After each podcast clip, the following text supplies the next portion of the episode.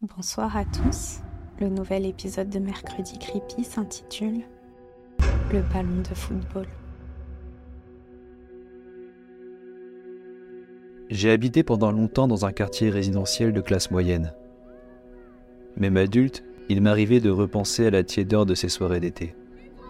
La nostalgie me surprenait quand je nous revoyais inventer des jeux aux règles incompréhensibles, sauf pour nous. Nous n'étions qu'une bande de gamins, habitués aux farces gentillettes. Une bande de gamins qui jouaient avec un ballon dans le quartier. La tranquillité du pâté de maison dispensait les parents de toute surveillance, si qui nous laissait toute latitude pour œuvrer à nos 400 coups. Nous étions bien avancés dans nos méfaits, mais nous restions sur notre fin avec notre dernière invention. Un ancien du quartier, Marius, qui avait déménagé à la fin de l'année scolaire, nous avait raconté une histoire à faire froid dans le dos concernant une habitante du voisinage. Un rien ne nous faisait peur à cet âge, et ma passion pour les chairs de poule avait suffisamment nourri mon imaginaire pour attiser ma curiosité. C'était en pleine nuit, lors d'un mois de juillet particulièrement suffocant, que nous étions cachés derrière un buisson. Baptiste, le leader de la bande, résumait les grandes lignes de ce qu'il avait retenu. Vous connaissez la maison du 26 Accroché à son discours comme on s'accroche à son goûter, nous avions hoché la tête sans bruit. Une dame y habite. Enfin, c'est ce que l'on croit. Vous avez déjà vu de la lumière? Entendu du bruit? Quelqu'un y habitait? Nos yeux devaient briller d'intérêt et de peur, car Baptiste accentua la gravité de sa voix. Accrochez-vous. Cette maison est tentée. Je me rappelle avoir ressenti une sueur froide s'insinuer le long de mon dos. Selon les dires de Marius, il avait entendu d'un ancien voisin qu'il ne fallait absolument pas s'en approcher. il y a quelques années, un gamin avait disparu, comme ça, sans aucune raison. Le petit avait envoyé sa balle beaucoup trop haute, et elle avait atterri derrière la maison, dans le jardin. On avait tous retenu notre souffle en imaginant l'état de stress du petit. Malheureusement, sa balle avait de l'importance pour lui. Offerte juste après la Coupe du Monde, c'était un souvenir trop important pour se résigner à la laisser à la merci de cette maison. Le choix a été vite fait pour lui qui n'avait aucune cure de ces histoires effrayantes. D'un pas décidé, il a contourné la maison pour aller chercher son ballon. Le lendemain, la famille du petit avait signalé sa disparition à la police. L'enquête n'a jamais abouti. Plus personne n'osait parler, alors que Baptiste nous mettait au défi d'envoyer notre ballon dans le jardin. En tant que gamin, nous n'avions aucune conscience du danger que cela pouvait engendrer. Nous avons donc tenté d'en envoyer un. Le stress et les mains moites ont évidemment dévié le tir qui finissait sa course sur les voies de chemin de fer derrière le jardin. Nous n'avions pas attendu le résultat du tir que nous étions déjà loin, les jambes en feu et le cœur essoufflé. Ainsi se passa notre été, à tenter de marquer un essai transformé dans le jardin maudit. Nous n'avions pas le talent pour réussir, et paradoxalement, nous étions de plus en plus téméraires.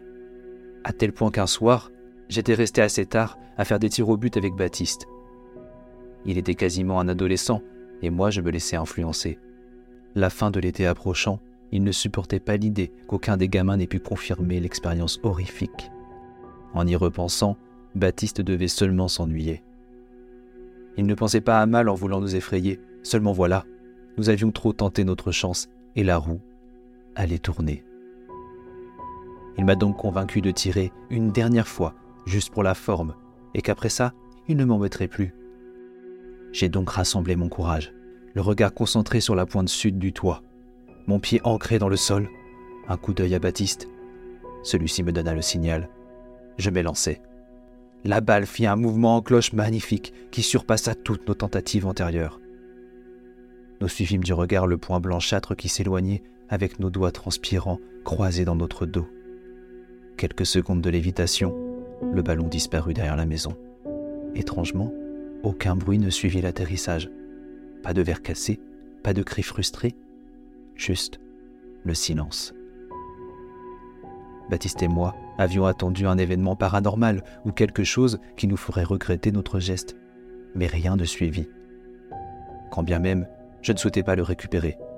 La fatigue et la déception me poussaient à rejoindre mon lit. Ce n'était pas le cas de Baptiste. Celui-ci ne répondit pas à mon au revoir, et je dus me retourner pour le voir marcher d'un pas décidé vers la porte d'entrée de la maison. Baptiste, laisse tomber, j'en ai d'autres des ballons. Il leva le pouce comme seul signe de réponse. Je serrai mes mains l'une contre l'autre alors qu'il toquait à la porte. Je voyais à son dos qu'il faisait de son mieux pour paraître courageux. Alors qu'il retirait sa main de la porte, il tourna la tête à demi pour vérifier que j'assurais ses arrières.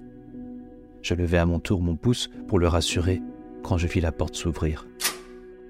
Sans bruit, il n'y avait que du noir. Baptiste n'avait rien remarqué et avait encore son regard braqué sur moi. Quand il vit mon visage pâlir, il était trop tard. Je ne sais pas si c'est dû au stress émotionnel, la fatigue ou mon jeune âge, mais je n'ai aucun souvenir clair de ce qu'il s'est passé après que la porte se soit ouverte. Baptiste avait disparu. Le temps d'un battement de cils, il n'était plus là. Ma mémoire fonctionna à nouveau quand la porte claqua. Il faisait bien plus noir que l'instant d'avant, et un coup d'œil à ma montre Mickey me confirma que je devais rentrer chez moi. Mais impossible Baptiste devait sortir de cette maison. Ça ne devrait pas prendre autant de temps. J'avançai d'un pas bien plus hésitant que mon ami, et m'arrêta aussitôt. La porte s'ouvrit lentement à nouveau, toujours aussi silencieuse. Elle s'arrêta à mi-chemin et laissa passer un objet rond qui roula vers moi. Je reconnus mon ballon que je venais tout juste d'envoyer dans le jardin. Instinctivement, je le stoppai avec la pointe de mon pied. Il était sale. Il était vieux. On lui aurait donné quelques années, alors qu'il était neuf de cet été. Je me penchai pour le ramasser, incrédule, quand ma main toucha un côté visqueux du ballon. Les yeux écarquillés, je me rappela l'avoir tourné entre mes mains et perdre pied. Le visage de Baptiste était cousu sur une face de la balle.